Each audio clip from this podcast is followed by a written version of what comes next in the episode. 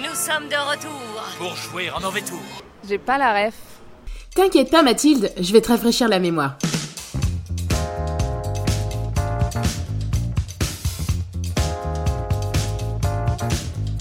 Cette célèbre réplique prononcée par la Team Rocket dans la série animée Pokémon annonce l'entrée en scène de l'équipe de super vilains composée par Jesse, James et Meowth dans chaque épisode où ils apparaissent, en général pour combattre Sacha, le gentil, et son tout mignon Pikachu.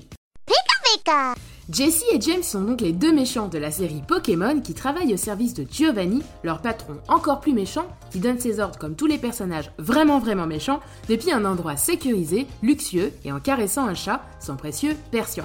Le discours complet de l'annonce de leur arrivée est le suivant. Nous sommes de retour pour jouer un mauvais tour, afin de préserver le monde de la dévastation, afin de rallier tous les peuples à notre nation, afin d'écraser l'amour et la vérité, afin d'étendre notre pouvoir jusqu'à la Voie lactée, Jesse, James, la Team Rocket plus rapide que la lumière, rendez-vous tous où ce sera la guerre. Nous sommes de retour. Pour jouer en mauvais tour. Afin de préserver le monde de la dévastation. Afin de rallier tous les peuples à notre nation. Afin d'écraser l'amour et la vérité. Afin d'étendre notre pouvoir jusqu'à la Voie lactée. Jesse, James, la Team Rocket plus rapide que la lumière. rendez-vous tous où ce sera la guerre. À la fin de leur annonce, il y a toujours Meowth, le seul Pokémon capable de parler la même langue que les hommes et de leur traduire le langage des Pokémon, qui ajoute toujours un petit Oui, la guerre.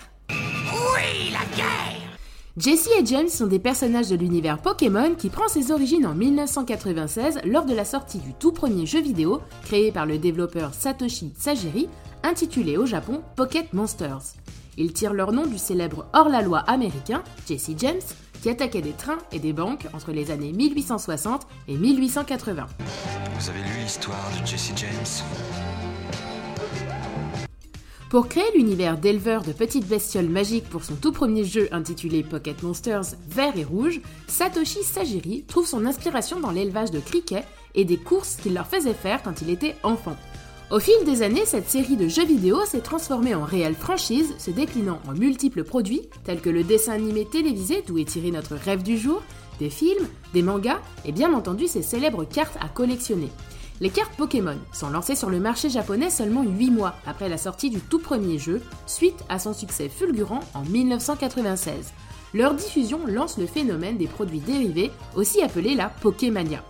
La mode du jeu de cartes Pokémon envahit rapidement le monde entier et notamment ses cours de récréation. Certaines cartes sont tellement rares qu'elles provoquent convoitise et envie, à tel point qu'elles ont dû être interdites dans certaines écoles aux États-Unis où il était dénoncé à la fin des années 90 que ce jeu provoquait des comportements violents chez les enfants et les jeunes adolescents qui étaient littéralement prêts à tout pour s'en procurer.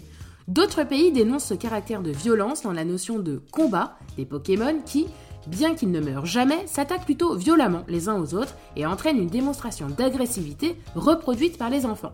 Malgré certaines controverses, leur succès ne s'est jamais enrayé car les cartes ont également pu faire la fortune de certains adultes plus récemment, car certaines se revendent à prix d'or selon leur année d'édition, leur génération, le Pokémon et son évolution qu'elle présente, le numéro de série ou encore les petites étoiles noires, dorées ou argentées. La carte Pokémon la plus chère sur le marché est en vente sur le site eBay pour la somme d'un million d'euros. On rappelle qu'il s'agit d'un bout de carton. Et il s'agit d'un Pikachu Illustrator qui est en vente depuis le mois de février 2023. 27 ans après leur création, les Pokémon sont toujours aussi populaires et bankable.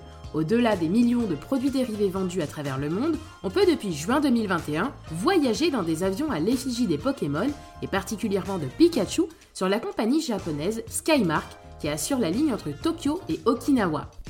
De nombreux Pikachu sont cachés à bord de l'appareil, ce qui ravit les voyageurs quel que soit leur âge. Toutefois, Jessie, James et Meowth ne sont, pour des raisons évidentes, pas les bienvenus à bord. On a décidément pas de chance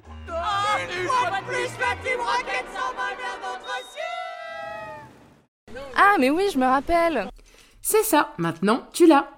Merci à tous d'avoir écouté cet épisode de J'ai pas la ref. Si vous découvrez tout juste cette émission, j'ai envie de vous dire rendez-vous sur votre plateforme d'écoute préférée pour retrouver tous les épisodes et rattrapez-les tous. On se retrouve très vite pour une nouvelle ref. Bisous bisous